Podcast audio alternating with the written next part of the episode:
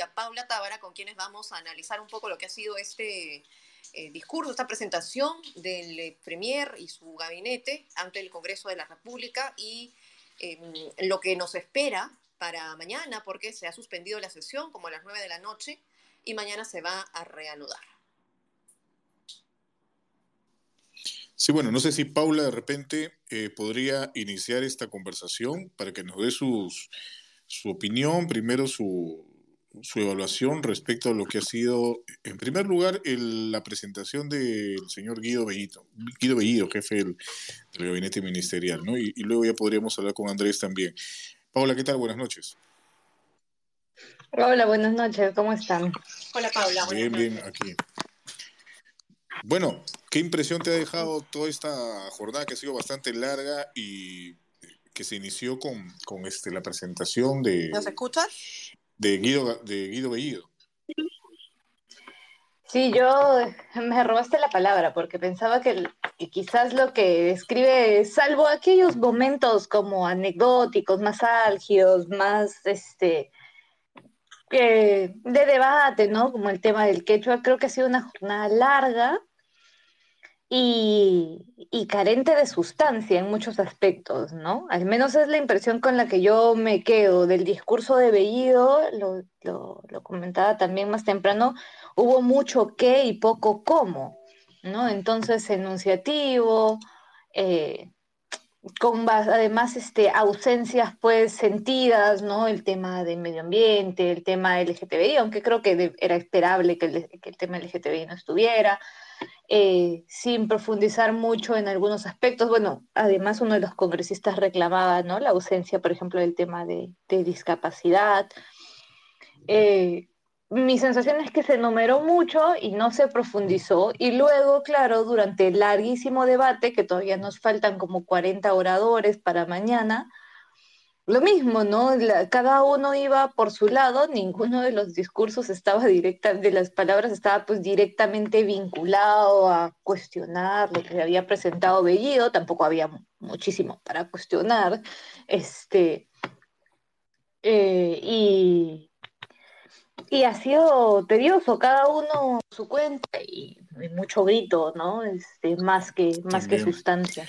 Leía por, por Twitter que Jorge Nieto eh, conocida figura también de la política, había, había resumido la presentación de Bellido de esta manera, ¿no? que Guido Bellido fue por los votos o, y no por la confianza, ¿no? porque esto un poco cae en lo que tú señalas, Paula, y de repente Andrés también podría dar su opinión al respecto, en, el tema de los puntos que han sido como 12 más o menos ítems que se han desarrollado, pero en la mayoría de los casos no ha habido mucha mayor sustancia, como decía Paula, eh, frente al, al cómo, ¿no? Cómo se va a desarrollar todo esto.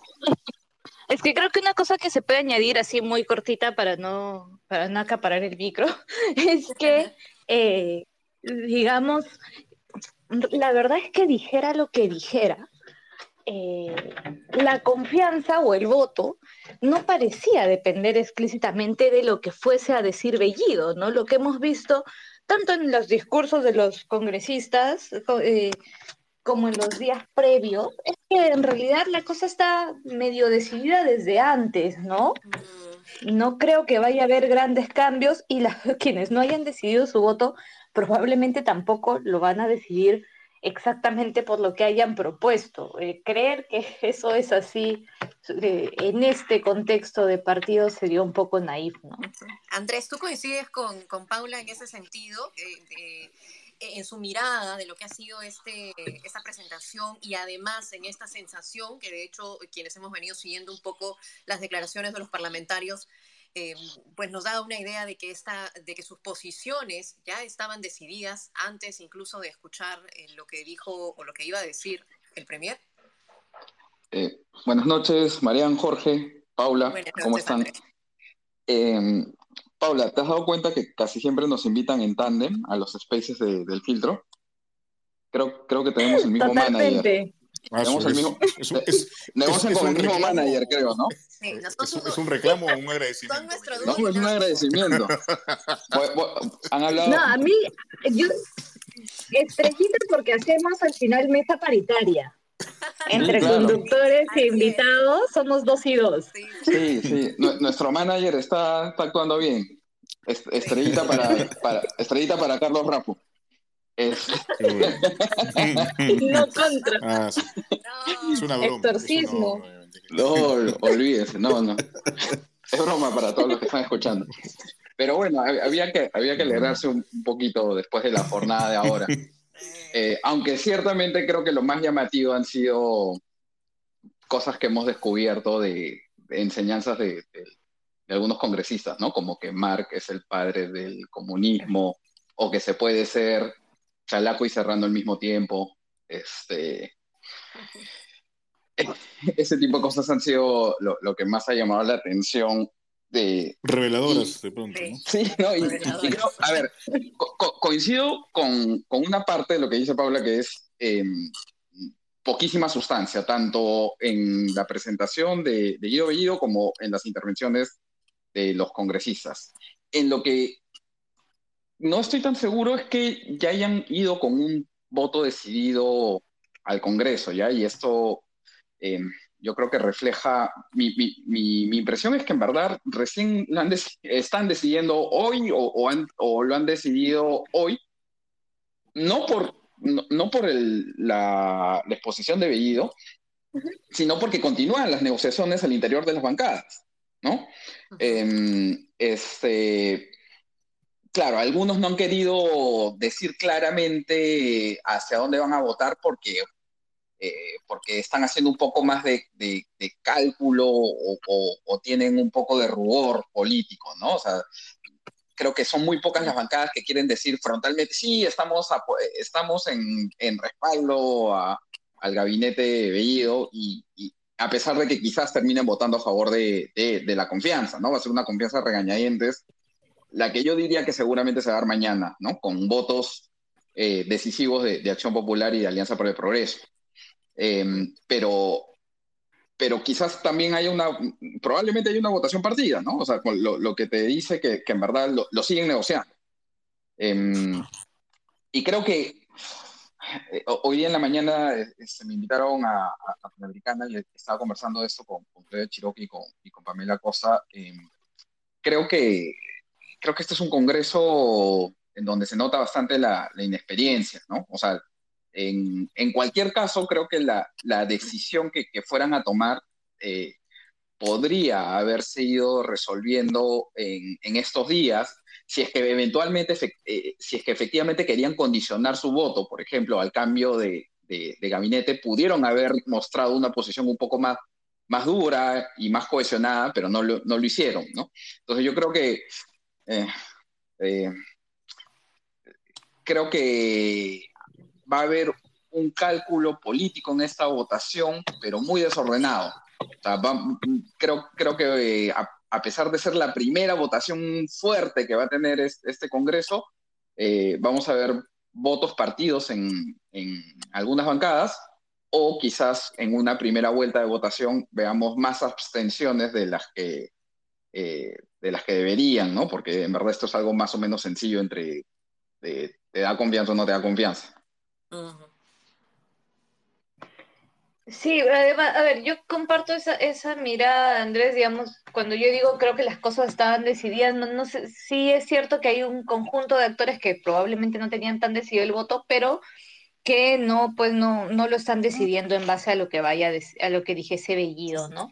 Ahora sí es cierto que la muestra de, de, la inexperiencia y de la falta de liderazgos, ¿no? Es el que no hayan podido negociar más antes. ¿Tú te imaginas a, a Mulder negociando esta confianza, o sea, ya les hubiese sacado más cosas, pues, ¿no? Mm. Este, a los políticos con más experiencia. Y aquí todavía parece que, se corre un poco, un, poco en la inexperiencia, en la duda, en, la vacilación, salvo en los partidos, pues, este, más duros, ¿no? De ambos lados, quizás.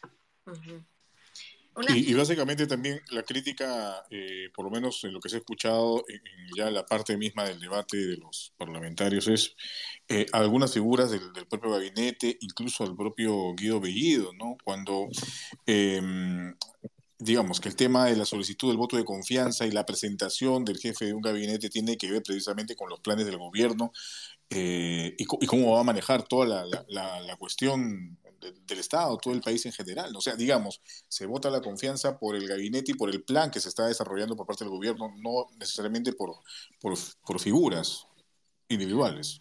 Sí, yo creo que Sí, sí, sin duda. O sea, por eso es que, digamos que si la principal objeción es la conformación del gabinete, y el gabinete no te da confianza, y me parece que algo de bastante eh, aceptable, ¿no? Esa posición, en realidad eh, eh, ya casi que discutir un plan de alguien a quien no le vas a creer, a quien no le crees porque te parece que no están las personas capacitadas para poner en marcha sea cual sea el plan que, ellos quieren implementar, este, ya define tu voto de antemano, ¿no? Y yo creo que las principales objeciones que tiene el Congreso a, este gabinete, si es que hubieran mostrado una posición más cohesionada y más dura de antemano, podrían haber conseguido eh, que el Ejecutivo eh, implemente cambios desde antes, ¿no?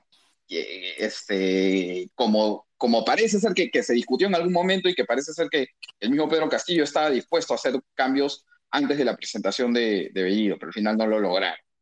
Em, ahora, este plan em, es a veces a, los primeros ministros cuando, cuando piden eh, este voto de investidura se les dice que un defecto que ellos tenían dicen que es que eh, son listas de lavanderías, ¿no? Como que promesas de, obras y de acciones. Ya este, este es peor que, un, una lista de lavandería, porque la verdad es que la mayoría de cosas, o sea, son como que lista de deseos, ¿no? O sea, eh, o sea, ni siquiera son planes concretos, o sea, este, son, son muy vagos en, en, en temas de salud, muy vagos, en, hasta incluso en, caballitos de batalla, como por ejemplo la, la llamada segunda reforma agraria, donde se, el plan dice, oye, no va a haber expropiaciones, pero no, vamos a promover la asociatividad, ¿no? que es una idea muy genérica que todo el mundo va a estar de acuerdo, pero no, no especifica cómo. ¿no? Lo mismo en el tema de, formalización de minería o de formalización de, microempresas. Es, este, eh, demasiado genérico. Que por eso se quedan en buena intención, ¿no? Parece, parece discurso de campaña, o sea, es este tan... A eso me sonó. Sí sonaba que estaban eh, eh, enumerando las cosas que planeaban hacer en el plan de gobierno y no las acciones que se van a ejecutar o que en todo caso ya están planificadas porque ya han venido trabajando desde que cada ministro asumió su cartera y que digamos son las acciones que se van a ejecutar en los primeros 100 días. E, esa es finalmente la, idea de, la presentación.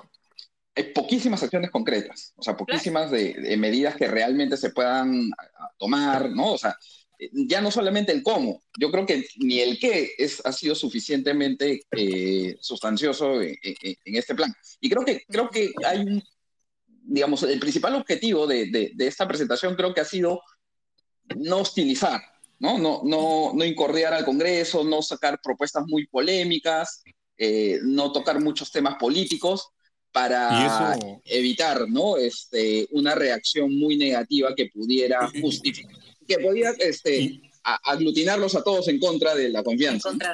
Y, y, eso también es evidente porque no se ha tocado para nada el tema, por ejemplo, de la Asamblea Constituyente, el tema de, Constitución, es un tema que ha quedado totalmente vedado, por lo menos en la jornada de hoy.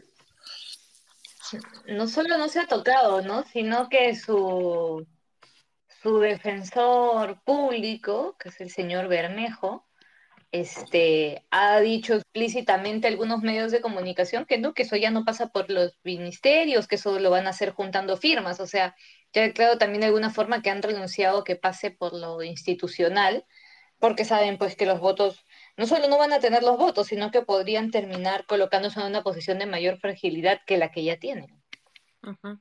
Ahora, para, para eh, digamos, que, que todos podamos refrescar y en algunos casos de repente conocer lo que se necesita mañana es una mayoría simple, es decir, el 50% eh, de los que estén presentes más uno. Y según las proyecciones que tenemos aquí, ah, bueno, aquí que ha eh, publicado Diego Quispe en Twitter, estaría de momento, de momento, según esa proyección, así, 54 a favor, 46 en contra, 28 que están evaluando, o que en todo caso han declarado que están evaluando todavía su, su voto, ¿no? Entonces, dentro de estos 28 es que eh, se va un poco a decidir finalmente hacia, hacia dónde se inclina. Parece ser, o sea, eh, lo previsible era que, Acción Popular y, Alianza por el Progreso definan, ¿no? Porque son las bancadas que están ahí en el medio, que, suelen tener votos medios comodines, ¿no?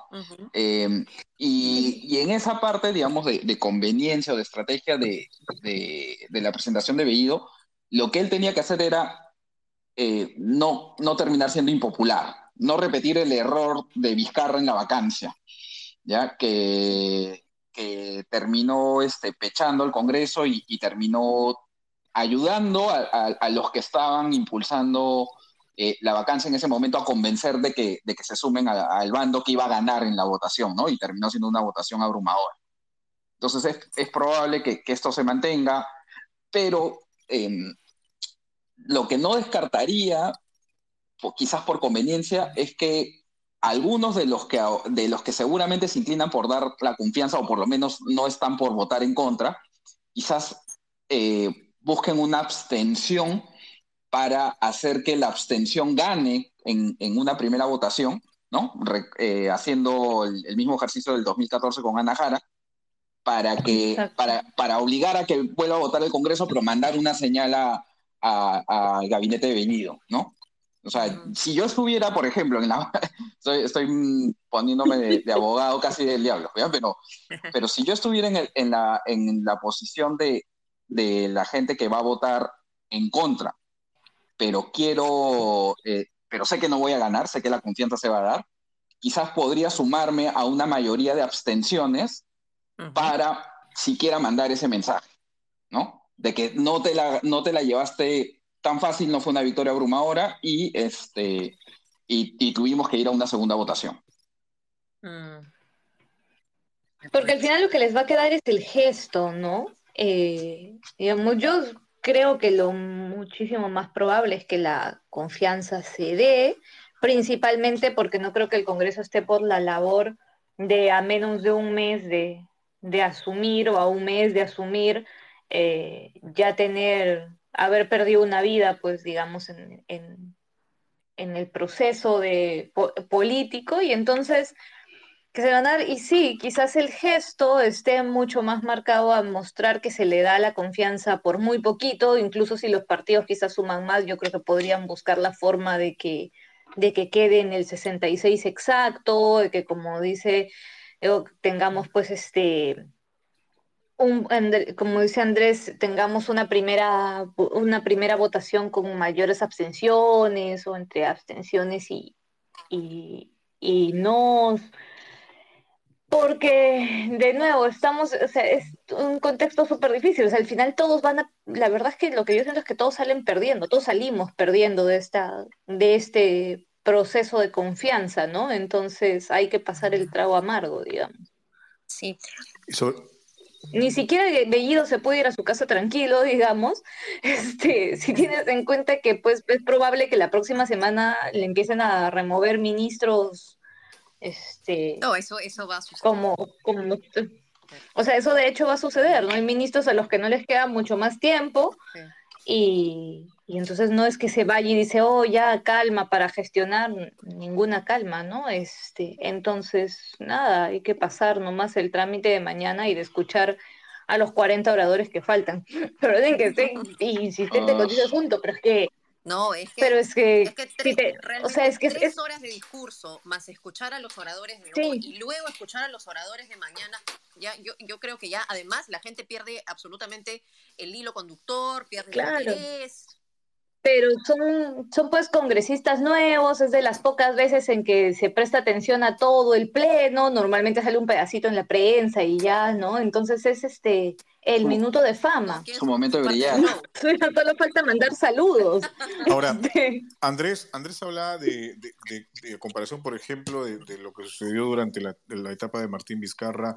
Eh, digamos que el, discurso de Bellido no ha sido confrontacional ni pechador, ¿no?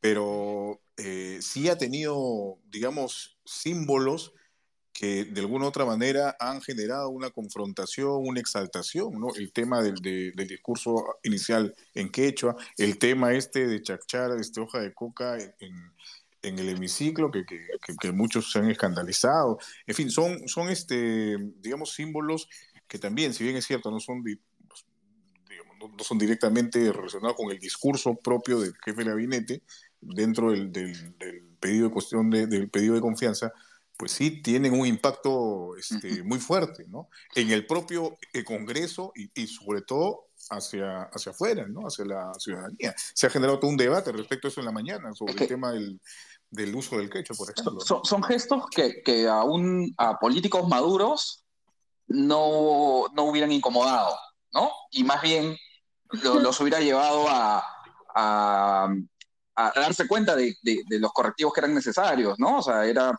ha habido, un mal manejo de la mesa, por ejemplo, en, en este tema particular del, de, del episodio del, del, discurso inicial en quechua, porque sí, claro. se hubiera solucionado, me parece, sí, llamando a un traductor y, y, todo se queda en, en, tranquilidad, ¿no? ¿Ha habido sí. un mal manejo, considera?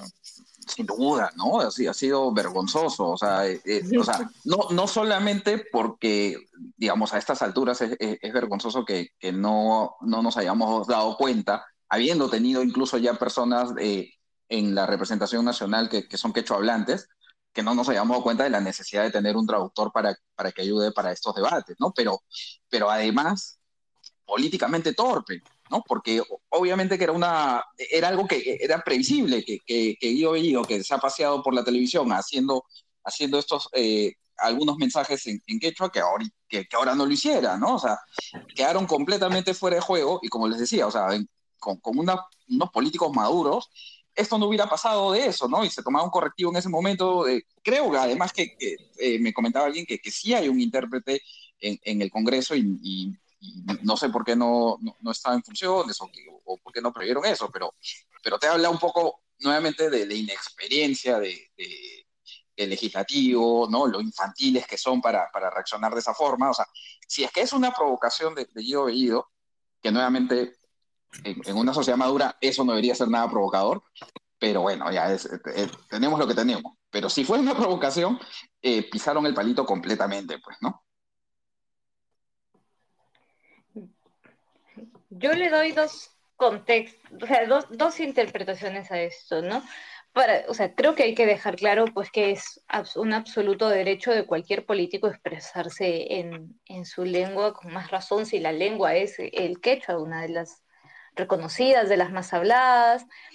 Cuando dices, oye, pero ¿y por qué no estaba el traductor? Yo lo que creo, y ahí quizás es mi, mi opinión más, más dura en ese sentido, creo que sí hay una cuestión de inexperiencia que efectivamente hace que, eh, muy, que reaccionen, que pisen el palito. Bellido sabía que eso podía generar, digamos, creo que ha hablado en quechua para reivindicar como símbolo efectivamente, pero también porque esperaba que pudiese haber una reacción como esta, que marcara esta construcción de nosotros somos el pueblo y ya ven, ellos nos, nos excluyen. Entonces, si, si, las cosas no van bien, si el voto de confianza se pierde o se gana por muy poquito, va a ser porque ellos nos excluyen. Los otros. Finalmente, para construir un pueblo necesitas, necesitas un los otros.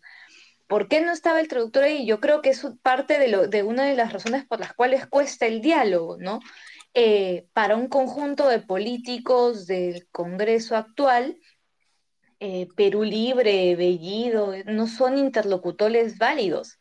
Más allá, además de la mirada, pues, este, política, de sed o de, de, de posicionamiento político, bueno, de los antecedentes, claro, etcétera no son, no son interlocutores claro, válidos Marta porque Moyana, el no es válido. Claro, y aparte de eso, Marta Moyano hace unos días dijo ¿no? que eh, no, no, reconocía al propio presidente Castillo como presidente sí, de la República. O sea, estamos pero hablando además yo, yo de una creo falla que, de origen. Ya. Que con, sí, o sea, sencillamente no sé, y con más razón desde el sesgo racista, ¿no? Entonces, ¿por qué no tendría, por qué no hay un traductor allí disponible rápidamente?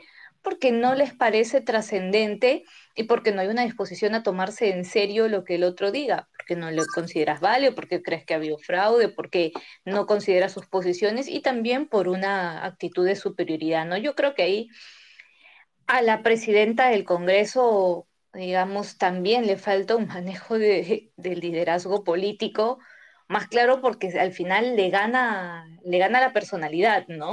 En la actitud y el subconsciente la termina llevando a, pues a situaciones que la convierten en un meme, pero que hacen muy difícil además el diálogo, el diálogo entre interlocutores válidos. Porque te voy a poner, tú tradúcete porque yo te dije que tenías derecho a un ratito y entonces tendrías que haberme hecho caso porque yo te dije. Ah. yo no sé si ustedes escuchan, ya que Jorge habla un poco del manejo, yo eh, eh estaba escuchando el, discurso y claro, el discurso se estaba extendiendo, eh, ¿no? entiendo que estaba previsto para un poco más de una hora y al final ya habían pasado como dos horas y no terminaba y la presidenta del Congreso le, lo interrumpe y le dice, eh, señor Premier, ¿no? Este, más o menos cuánto le falta para terminar.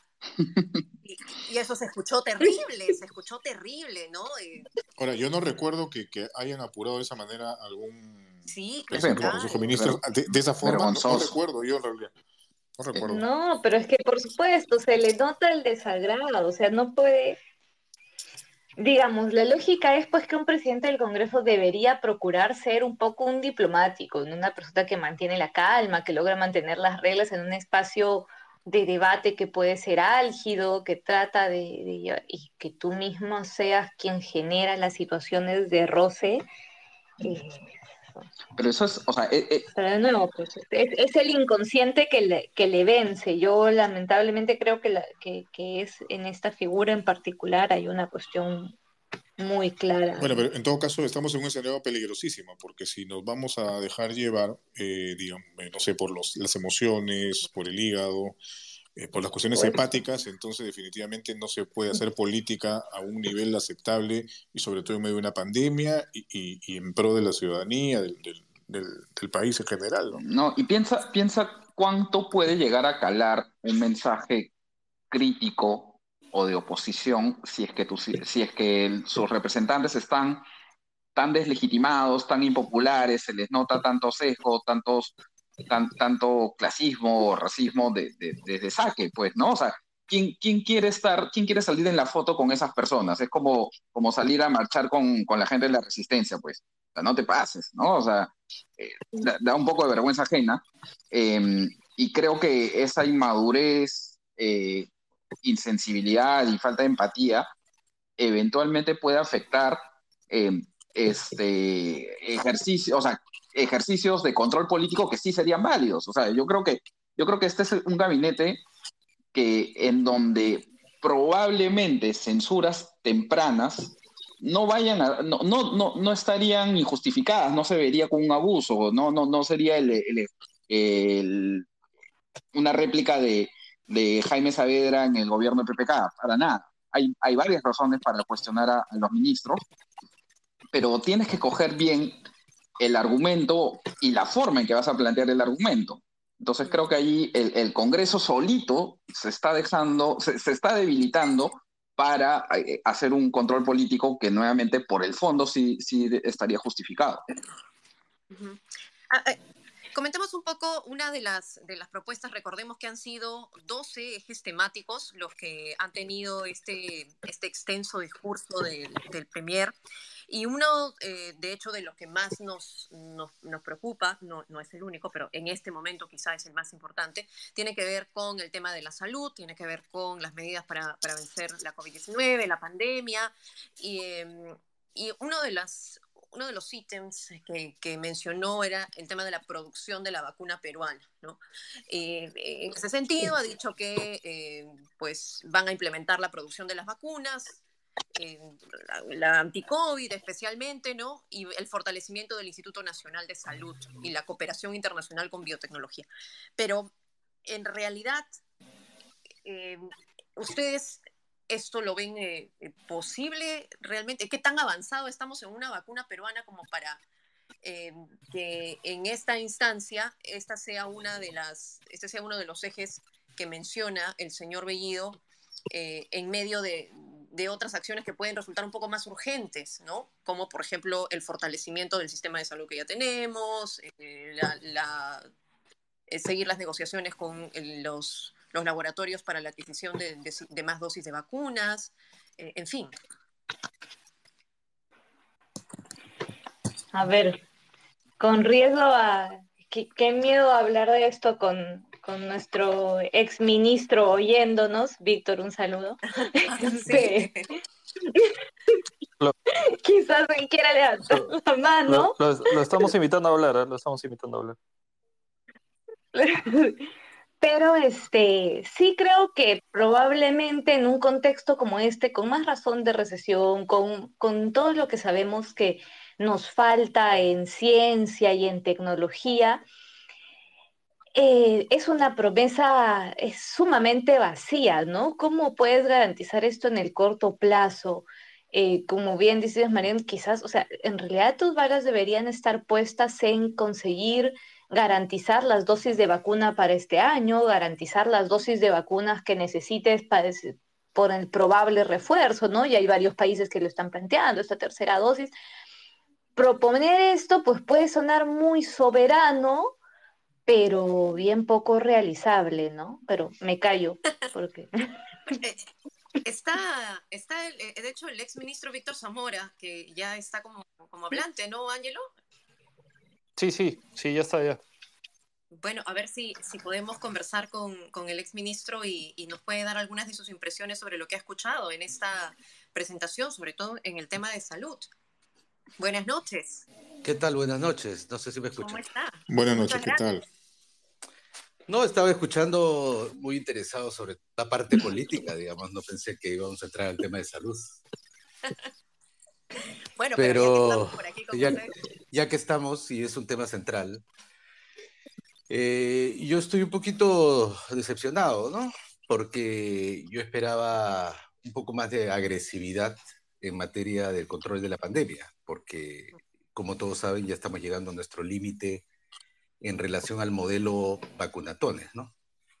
Nuestros vacunatorios están vacíos en las mañanas, en las tardes, nuestros vacunatones no están resultando lo eficaces que les estaban siendo. Y esto se debe básicamente al modelo, el modelo que espera a la gente que llegue a la vacuna y debemos cambiar a un modelo que la vacuna llegue a la gente, ¿no? El, eh, para ponerlo en, cristiano, digamos, en la vacunatón del barrio, en la canchita, en, el Parque de la Virgen, en, la plaza, en el mercado. Tiene que acercarse a la gente y en, la y en los horarios que la gente puede vacunarse. La gran mayor, la mayor parte de la gente que necesita la vacuna trabaja. No puede vacunarse de 8 a 5. Entonces hay que salir a vacunarlos a las 11 de la noche, 12 de la noche, 1 de la mañana, 2 de la mañana. Entonces, cosas como esas, un poco más agresivas, hubiese esperado. Lo segundo, eh, la receta está planteada, seguir ampliando las, eh, las plantas de oxígeno, las camas, porque nos falta la mitad todavía, ¿no? De todo. Y hay que apresurar el paso, digamos, eh, porque nuestro sistema, como todos ustedes saben, es bien precario. Sí. Eh, en lo tercero, que, en lo tercero si, que me permite redondear, la, eh, la, preocupación es que ya le desinflan el mensaje al presidente en el sentido de crear un sistema único de salud, que el presidente lo articuló eh, de una manera bella, pues en el, en el, en el, en el discurso inaugural, ¿no? Cuando habló de un sistema único de salud con cinco características y hoy día el Premier prácticamente ha dicho no se van a juntar los sistemas, voy a pedir facultades delegadas para formar una comisión y al final del discurso hay un título que dice Sistema Único de Salud y no desarrolla la idea. Entonces se acabó. Ya no, no, no plantea ni siquiera unas pequeñas características de ese sistema que, que todos hemos aprendido que necesitamos. Así que, bueno, un poquito bajetón, ¿no? Y, y del, del, otro lado de la sala, la, el, el, Congreso, ninguna, ninguna, ninguna persona ahí ha reaccionado proponiendo nada, ¿no? Hasta el momento. Yo tengo una pregunta eh, o reflexión y, y, slash pregunta, aprovechando la presencia del exministro, que es, eh, mucho se criticó al, a la gestión de, de Martín Vizcarra el no haber estado, no haber dejado el país suficientemente preparados para una segunda ola en lo que refiere a, a este, a infraestructura básica para, para la emergencia. Y ahora la, preocupación natural que uno podría tener es, bueno, se sabe o se proyecta una tercera ola y, seguimos en, un déficit eh, eh, tan importante que, nos va a afectar de, este, de manera muy fuerte, ¿no? Y, ahí mi, reflexión y pregunta es, eh, o sea, entiendo que, el déficit no, no, no, no, viene de un gobierno, ¿no? Es, es, es, de años de postergación, pero ¿qué es lo que sí se puede hacer realistamente, ¿no? aprovechando su experiencia en, en, ese puesto, ¿qué es lo que se puede hacer realistamente y que creen que, que quizás se, se, se, debió haber hecho anteriormente y que ahorita esperaríamos del, del actual ministro de Salud que, que, sea un plan viable y ejecutable en, el corto plazo? Nosotros tenemos tres, tres estrategias, tres, para combatir la epidemia en todo el mundo. La primera es controlar el, el contacto entre las gentes, y eso, ahí, ahí hay tres modelos, ¿no? Primero, la, la cuarentena total, que ya, ya, nos ya la hemos hecho y nos ha venido muy mal, digamos, no nos ha salido. La segunda es eh, las cuarentenas focalizadas, y en algunos casos ha resultado y en otros no tanto. Y el mundo en general se está moviendo hacia las cuarentenas individualizadas. Aquellos que no tienen vacuna no entran, no restricciones a los individuos que no se vacunan. Entonces ahí el ministro de Salud anunció este pasaporte verde que el premier no lo ha recogido en su discurso. Medida bastante agresiva, pero necesaria. Lo segundo es la vacuna. Vacunar, vacunar. Y a pesar de que gente, hay mucha gente pidiendo que se baje la edad, todavía en el grupo que muere más, que son los de, mayores de 40 años, de 40 más, todavía están sin vacuna 3.600.000 personas. O sea, si viene, si viene la tercera ola, la tercera ola va a venir por ahí. Tres millones de gente susceptibles a fallecer por el, COVID, porque no tienen la vacuna. Y en el caso de las, del sistema de salud, mira, eh, la infraestructura estaba en el piso. ¿Aló? Sí, sí, lo escuchamos. La infraestructura estaba en el piso, como ustedes saben. Eh, solamente en cuatro meses donde yo estuve al frente de la gestión en camas UCI pasamos de 100 camas a 1500 y desde julio del año pasado a julio de este año les hemos, le hemos sumado mil más, 2500. ¿Cuántas necesitamos? 5000. Mínimo. Necesitamos 5000. Estamos a la mitad. Bueno, pero si mañana eh, eh, Bill Gates nos regala 2.500 camas más, no, no tenemos la gente. Nos tenía que, entregar la cama con gente para que lo opere, porque la cama no funciona sola. Necesitamos intensivistas. En Perú tenemos 700 intensivistas. Punto. Y entonces ahí estamos bien, bien débiles, ¿no? Y vamos a continuar estando débiles por nuestra infraestructura, etcétera. Pero sobre todo por nuestra gente. Ya no tenemos más recursos humanos para sostener la duplicación de la infraestructura si es que sucediera. Entonces, no queda más que vacunar, vacunar, vacunar lo más rápido a la mayor cantidad de gente posible porque no tenemos camas. Y paralizar nuestro país ya no podemos. Bueno, y ahora, ¿cómo se, cómo se puede hacer, eh, digamos, para revertir este discurso que durante varios meses se ha instalado respecto a las dudas que se han sembrado eh, con las vacunas, ¿no? con la vacuna de Sinopharm, en fin, con las vacunas en general. Y me parece que hay bastante de, esto yo cuestiono, pasando yo, cuestiono eso. Yo cuestiono eso. ¿Sabes por qué? Porque hay un dato que, que nos habla de lo contrario. En agosto, en las tres primeras semanas de agosto, se ha vacunado todo lo que se vacunó en julio. O sea, el ritmo se mantiene, solo que ya se está notando el agotamiento del modelo cuanto más joven es la persona, más difícil que salga de la chamba a vacunarse. Hay que ir a buscar a la gente a sus casas, a su barrio, en sus horarios, cerca de su vida económica. Esperar que vengan a los vacunatorios de 8 a 5 probablemente ya está, ya está fuera. Lo vemos todos los días, lo vemos todos los días. y, y eso no es que se me ocurra a mí o que alguien me haya contado un secreto.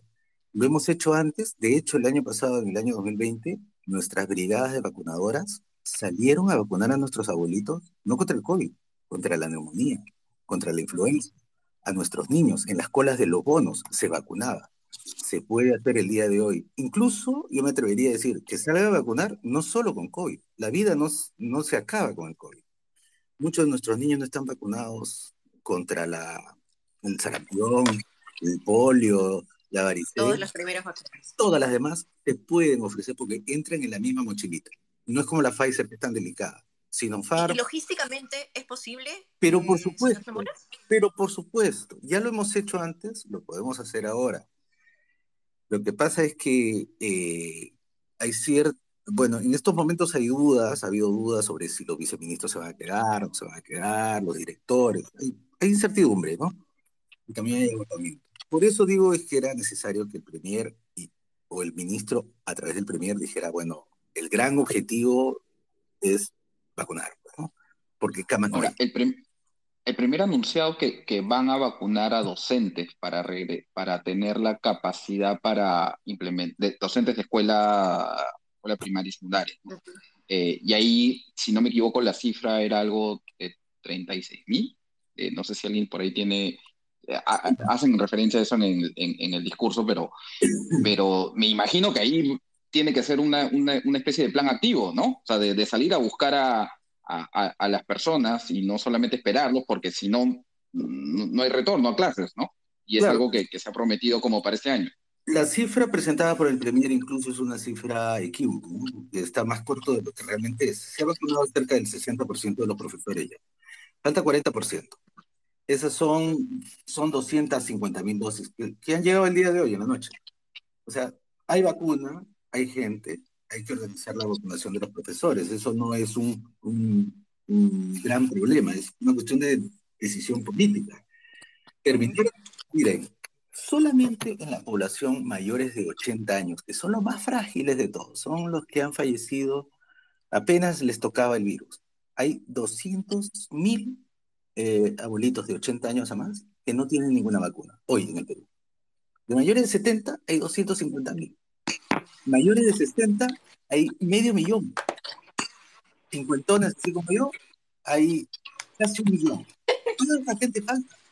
Y, son los más frágiles. Nueve de cada diez que fallecen en el Perú por COVID son mayores de 40 años. Si me presionan para vacunar a los de 20, se puede vacunar, mañana se puede vacunar a los de 20, 21, 22, felices todos, con el número. Pero en realidad lo que debemos vacunar es para evitar la mortalidad. Y hay todavía 3 millones y medio de personas que tienen mayor riesgo a, a, morir por el COVID que no han sido vacunados. A ellos hay que alcanzarlos con todas las medidas posibles. En ese, eh, exministro, eh, en ese sentido, el retorno a clases debe darse este año eh, a, a, como dé lugar, eh, extremando estas medidas, siendo más agresivos, o eh, en su consideración cree que lo más prudente sería volver el próximo año al inicio del, del periodo escolar? La respuesta es sí y no. Sí, sí hay que regresar en Tacna. ¿Por qué no se está regresando en Tacna? Si ya han vacunado mayores de 25 años ahí. Estoy seguro que la gran mayoría de los profesores están vacunados ahí. Ya se puede regresar en Tacna y se puede regresar con nuestros niños menores de 12 años. ¿No? De la primera infancia. Sí puede regresar. Sí se puede regresar en Oquegua. Sí se puede regresar en algunos distritos de Lima. No se puede regresar en Pucallpa. No se puede regresar probablemente en Tarapoto, porque todavía falta vacunar ahí. En el Perú es difícil responder por todo el país. Hay lugares que ya están preparados y hay lugares que no están preparados. Los que están preparados, mañana, en Nada les detiene, salvo esta estas ideas de que o todos o nadie, que las universidades, sí. etcétera. Hay que, ya empezaron 5.000 rurales. Hay mucho que aprender ahí. Ha habido, no ha habido ninguna epidemia, ningún brote en los rurales. Bien, exministro, muchas gracias por no, estos pues, minutos con muchas gracias ministro. Muy amable. Y esperamos tenerlo pronto nuevamente. Gracias. Gracias.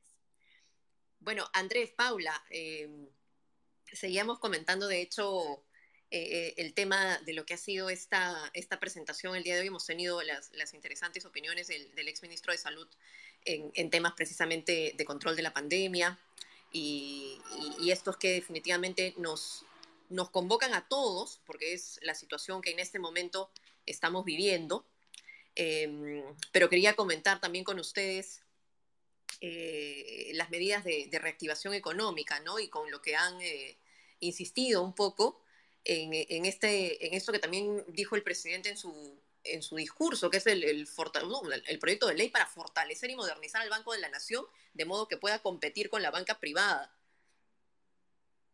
¿Esto ustedes lo ven viable? Porque de hecho cuando lo dijo en el discurso el presidente, muchos eh, eh, especialistas en el tema dijeron que esto no, no puede ser posible.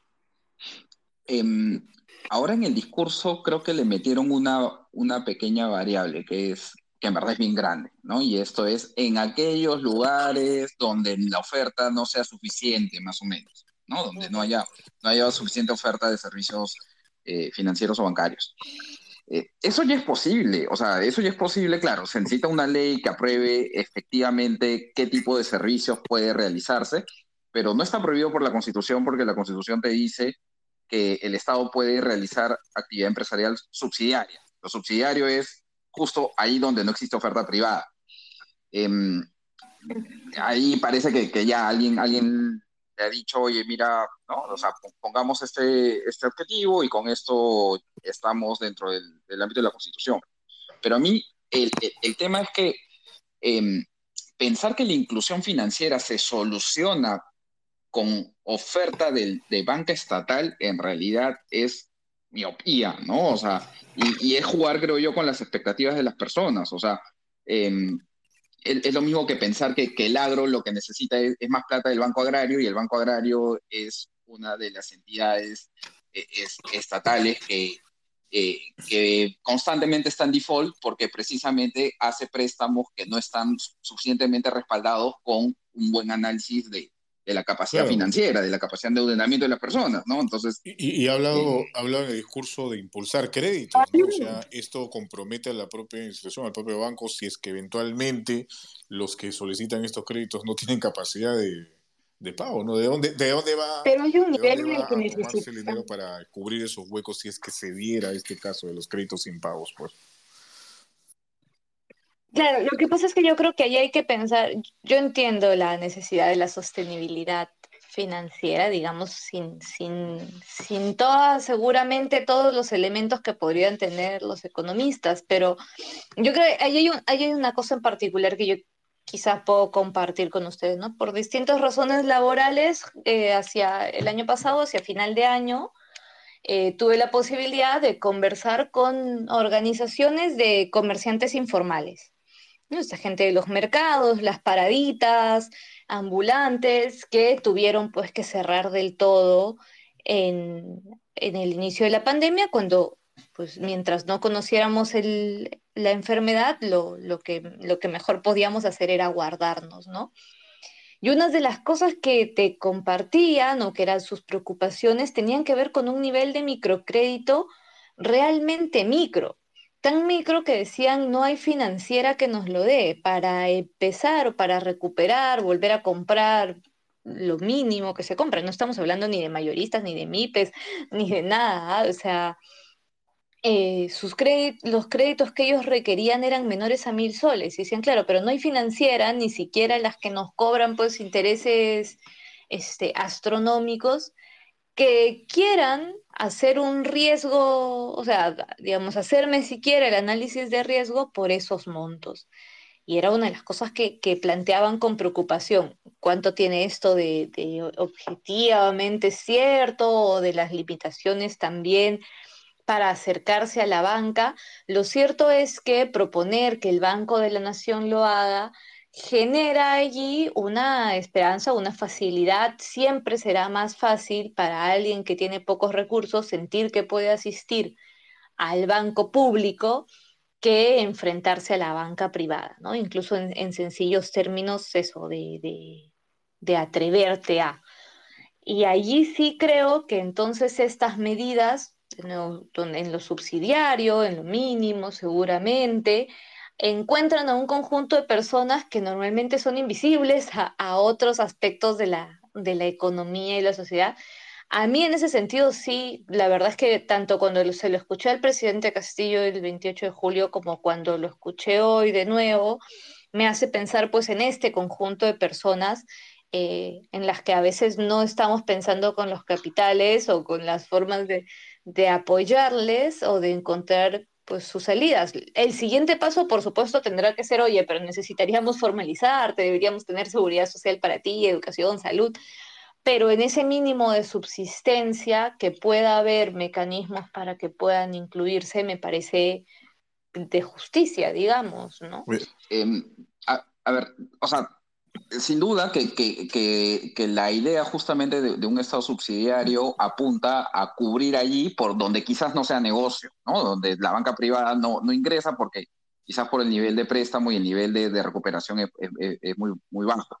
Lo que yo creo que a mí lo que me preocupa es, es trasladar, pensar que, que esto se soluciona simplemente con, por, por, o sea, como que con el, que el Estado está en capacidad y en condiciones de solucionar todas las necesidades financieras que, tienen las personas. Es muy probable que, que, si no existe oferta privada actualmente para, para un cierto tipo de, de, personas o microempresarios, es muy poco probable que el Estado esté en mejores condiciones para evaluar en algo en donde recién se va, se va a meter a hacer ese negocio. O sea, ¿no? es como que yo, este, no sé, pues ahorita me meta a, aprender y a, hacer la chamba de, ministro de salud, ¿no? Ni idea, pues, o sea, hasta, hasta que, entienda el giro de negocio y pueda hacer una buena evaluación, va a tomar bastante tiempo y probablemente no vaya a poder hacerlo de manera tan eficiente y tan efectiva como, como lo hace quien, quien forma parte de ese negocio. Y, bueno, más, allá de, esa discusión de, de, ese punto específico, creo que es muy llamativo que en el, en el discurso de, de Bellido, la idea de, de, actividad privada y de inversión privada ha estado prácticamente ausente. ¿no? O sea, la inclusión financiera eh, en cualquier país del mundo se da principalmente por banca privada. De banca privada no mencionó, pero no solamente bancas, sino en cualquier otro sector casi no se hablaba de inversión privada. Es, es, es ilusorio pensar que va a haber reactivación económica únicamente con fondos o con, o con proyectos de promoción de MIPES. Eh, no va a pasar, lamentablemente, y a mí me preocupa eso también porque, porque creo que va a generar un poco más de, decepción, eh, porque están jugando con las expectativas y con la subsistencia de las personas. Ahora, Andrés, eh, Paula, ya como para ir este, cerrando esta, esta conversación muy interesante, lo que ha mencionado Paula respecto a la realidad de algunos este, pequeños o microempresarios medianos empresarios, me, parece bastante interesante la, perspectiva.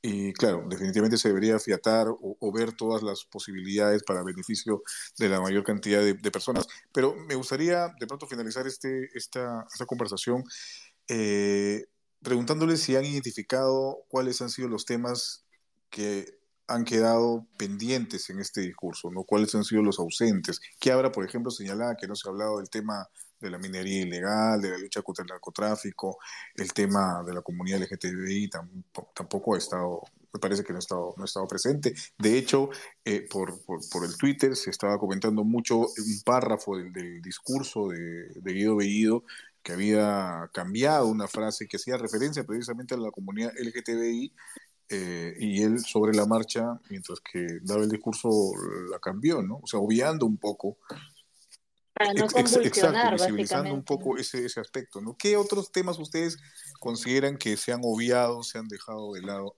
en, este discurso?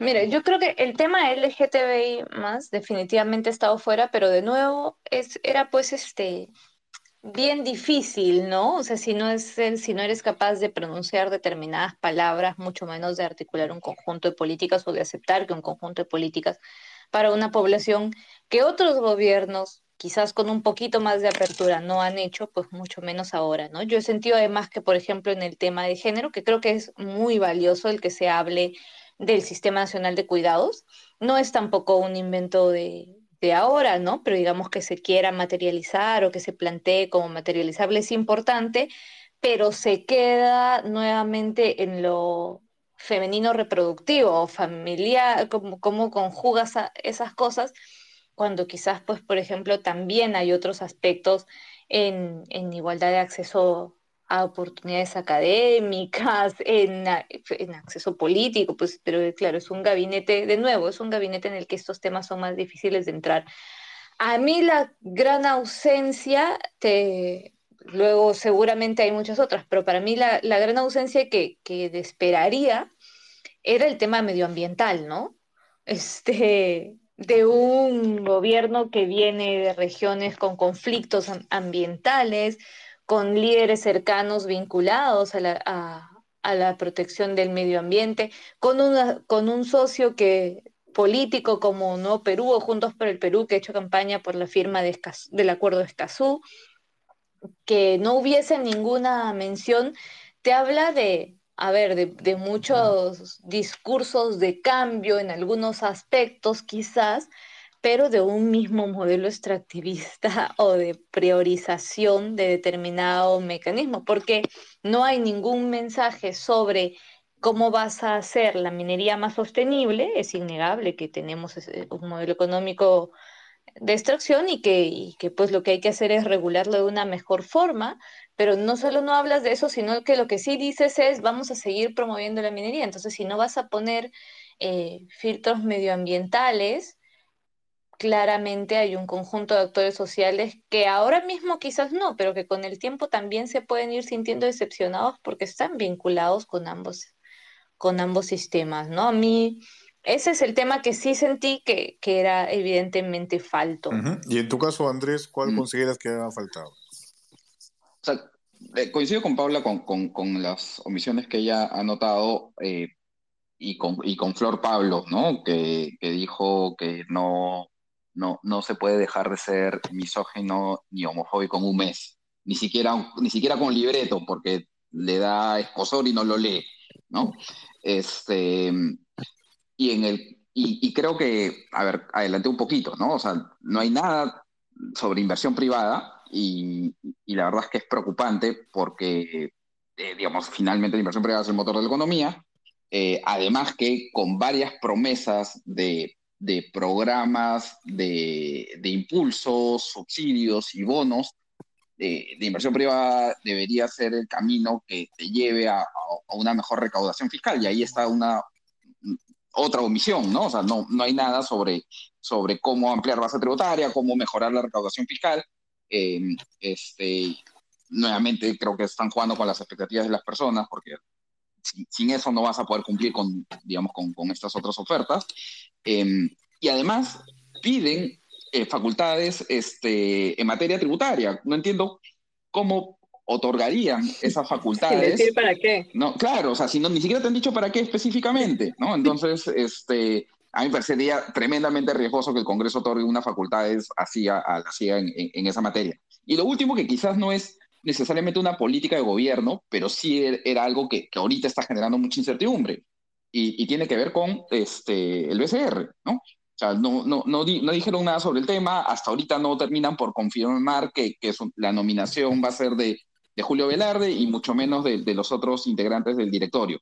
Y ellos saben, saben, porque Frankel les tiene que haber dicho, se los tiene que estar repitiendo todos los días, saben lo pésimo que le está haciendo a la economía de cada uno de los peruanos el seguir en incertidumbre y aparentemente, y ahí ya, ya empieza a preocupar, no le importa tanto eh, a, a, este gabinete, ¿no? Este, o en el mejor de los casos no le importa tanto, en el peor de los casos eh, no están tan convencidos de, de, de, seguir en la misma línea de, de continuidad en, en, el BCR. Bueno. Muy bien, muchas, muchas gracias. Andrés, Chicos, Paula, hay... por estas intervenciones. Sí, Ángelo. Hay una persona que ha solicitado hablar oh. a Luis. ¿Le parece si le damos pase? Que de claro. repente tiene alguna pregunta. O... Estos spaces son para escucharlos a todos. A ver. A ver, ahí está. Luis, ¿qué tal? ¿Cómo estás? Hola, Luis, ¿qué tal? Mm, no veo a Luis. No lo escucho sí, tampoco. Tiene, tiene, que, tienes que activar tu micro abajo a la izquierda. No le apagues el micro, pues Ángelo, que no estamos en el hemiciclo. No, no, él, él, solo se ha silenciado, ¿sí? Autocensu autocensura, ¿sí? 10 segundos para oh, no. culminar. Ahí está, no. Se ha agradecido que no den los segundos para terminar, porque ya francamente cuando... Sí. ¿Luis? Ya cumplió su tiempo, señor. ¿Luis? No, parece que no. ¿Abajo? ¿Sí? No. Te van a apurar como, a, como a Premier. Sí. Abajo a la izquierda está el botón de para desmutear. Ahorita Oye, y al final este Cerrón no, no participó en, en esta convocatoria que, que, hizo un día antes, o horas antes del, de la presentación, ¿no? Al final se... ¿Cómo? Es que la convocatoria finalmente estaba pues directamente vinculada con, el, con la pues. pelea, ¿no? Entonces creo que cuando ya le aseguraron que en realidad ese, ese que no lo han dejado, que no lo han dejado, ¿ah? En, realidad ese, ese ah, mecanismo de, de, presión y de pugnas en realidad es, eh, eh, deja mucho que desear, ¿no? Porque finalmente eh, deja esta figura, esta sensación de un presidente Castillo más bien agitado tanto por los, los correligionarios de Perú Libre y por el otro lado con, este, digamos, las, las, dudas que, que, que, tendría, supongo yo, que tiene para poder manejar este, medianamente bien el, el, gobierno, el país, ¿no? En esta situación. ¿Cómo lo ven ustedes? Pero creo que, creo que Andrés tiene razón en una cosa que, claro, que a veces a Auto se le olvida. Él tiene que pedir, pues, permiso, ¿no? Para venir de Junín a Lima. Pero sí le ah. dieron. Sí le, sí, sí le habían dado la autorización. Sí. Sí, no, ah. cuando yo decía que no le dejaron es que, que, alguien ahí de, gobierno le escondió las llaves de la casa. Este... lo amarraron. Lo dejaron de portero. bueno. No, este, yo creo que una cosa que ha sido lamentable hoy un poco por, por, por a ver, eh, que es lamentable que ya hemos llegado a ese nivel es la, necesidad de portátiles afuera del Congreso, ¿no? y la, digamos, la agresión, la conflictividad entre ambas, más allá de si son reales, son pagadas, si son afiliados. Creo que que nuestra política tenga que seguir siendo la de la bulla, ya no solo la del grito adentro, sino la de la confrontación, eh, habla muy mal del momento en el que estamos en términos de posibilidad de dialogar, pues, ¿no? Este, a, mí particularmente, me, eh, no tanto que me sorprendió, pero me pareció lamentable. Sí, bueno, es, también un poco la representación de la situación actual. Pues, ¿no? Sonó, mi, por si acaso sonó la, el sismo detector. ah, no, uy, no. No diga, ¿no? pero ya, ya pasó, ya se cayó y no, tembló. no me hagas salir corriendo, Pablo, por favor, porque estoy acá. O sea que la, la placa de Nazca ha pedido la palabra. Estamos en vivo. bueno. El momento pánico, ¿no? Sí, no, sí, sí, nos has asustado a todos. Ya, ya, me estaba poniendo las pantuflas. Las pantuflas, ¿no? Sí, yo, bueno, yo estaba tratando de las babuchas también, buscarlas debajo de mi cama, pero no las encontraba. La lavabucha, la babucha y el camisón, ya. Bueno, chicos, ha sido un gusto haber conversado con ustedes, como siempre. Un gusto. Genial, muchas gracias. Ojalá mañana acabemos más pronto que hoy. Sí, definitivamente. Vamos a ver qué, qué, qué, nos depara este, el día de mañana y bueno, y ojalá que, que se, se, pueda votar o decidir por lo menos con, con este bastante cordura, ¿no? Y pensando en el bien común, ¿no? Con algún nivel de racionalidad, al menos. Y, y, que siga en ese sentido, ¿no? Que no no sea solamente la votación, bueno, le damos la confianza y de inmediato empiecen nuevamente con todo el, trámite. Pero vamos a ver qué pasa, pues, porque en realidad las cosas igual están movidas y son inevitables en nuestro país. Listo. Andrés Calderón, Paula muchísimas gracias por ah. haber estado con nosotros. Buenas noches. Gracias, y también a todos. Ah, Zamora. Mariam. Un abrazo. Listo, un abrazo. un gustazo, gracias. Eh, muchas gracias. Tenemos dos chequeos, ¿verdad, María? tenemos verificaciones. Verificaciones. Tú primero. Este, pucha, que me, me, agarras como me agarras como el temblor. No, no tengo preparado mi, mi papelito, lo estoy buscando, pero. Dios mío, ya voy yo, voy yo primero. Nunca estás preparado. No, no, Nunca estás preparado. ¿Para qué? Ya, voy con el primero. Déjame leer. Durante los últimos días, amigos, ha circulado en WhatsApp una serie de fotos de una supuesta casa que el presidente Pedro Castillo habría adquirido por más de un millón de soles en la encantada de Villa en el distrito de Chorrillos. Incluso estas imágenes fueron publicadas por la ex titular del Parlamento, Marta Chávez, quien refirió que esta compra debía ser investigada por la Fiscalía y la Contraloría.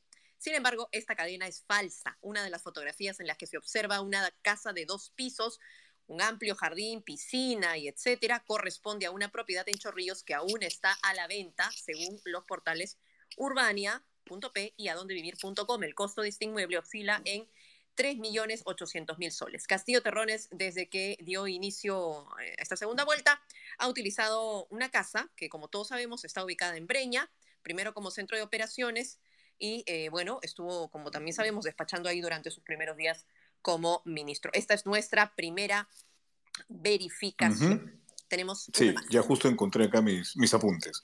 Bueno, em, está referida a lo que pasó hoy, este, luego del, ese intermedio que se, bueno, durante el intermedio que se dio luego de la presentación de Guido Bellido, ¿no? Durante el debate sobre el pedido de voto de confianza formulado por el primer ministro, el portavoz de Renovación Popular, Jorge Montoya, afirmó que el idioma oficial del Perú es el castellano. Al ser consultado sobre el uso del quechua por parte del jefe del gabinete al inicio de su discurso en el Pleno, esta afirmación es imprecisa. Según informó la red Amayuya, a la que pertenece también el filtro, nuestro equipo, si bien la constitución política del Perú señala al castellano como lengua oficial en todo el país, también reconoce como oficiales el quechua, el aymara y demás lenguas originarias donde predominen. De acuerdo a la ley número 29735, la oficialidad implica que el Estado debe dar a las lenguas originarias el mismo valor jurídico que al castellano, tanto el quechua, aymara y el castellano son lenguas oficiales del Perú.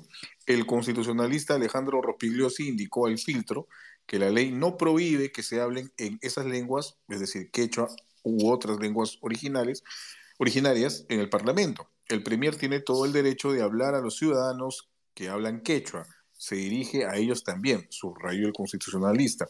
Rospigliosi refirió que el inciso 19 del artículo 2 de la Carta Magna otorga el derecho a los ciudadanos de ser reconocidos mediante su propio idioma. Entonces, esto hay que tenerlo en cuenta, es importante porque eh, definitivamente, claro, llama la atención, no estamos acostumbrados, pero no es que, sea algo vedado, ¿no? Hay lenguas oficiales en nuestro país, una de ellas es el quechua, y eh, si bien es cierto, se, se planteó este tema de que por qué eh, el debate se centraba en el discurso en quechua del jefe del gabinete y no en los temas de fondo, pues una cosa no anula a la otra, ¿no? Más bien qué bueno que se haya puesto en discusión este, asunto, eh, sin dejar de lado tampoco el, hecho de, lo que hemos estado comentando por, por, una hora, en la última hora, con Andrés y con, y con Paula respecto a la sustancia del, propio discurso, ¿no? Ninguna de las dos, o sea, no, no tienen que ir por cuerdas separadas, este, o en todo caso, mejor dicho, pueden ir por cuerdas separadas, tanto el tema de la utilización del, del, quechua y el discurso del Premier Bellido. Así que ahí tenemos los dos chequeos, Mariana.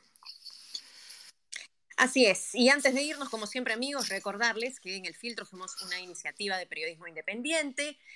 hacemos verificaciones, hacemos entrevistas, tenemos los spaces martes y jueves y también tenemos nuestras entrevistas de los domingos a través de YouTube y todas nuestras redes sociales. Si ustedes quieren colaborar con nosotros para que este proyecto siga creciendo y llegando a más personas, tienen nuestros códigos de Plin y Yape para eh, poder ayudarnos con lo que ustedes quieran. Nuestro contenido sigue siendo libre. No olviden suscribirse a nuestro canal de YouTube para que les avise cuando estemos en vivo y tengamos nuevo contenido.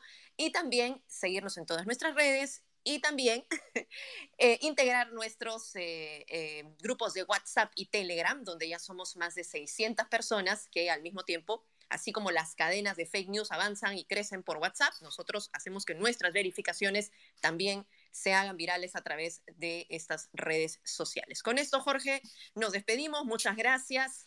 Y a leer Paco Yunque. Listo, eh, sí, a leer Paco Yunque, muy bien. No sean, no sean los Humberto Grieves de la historia, por favor.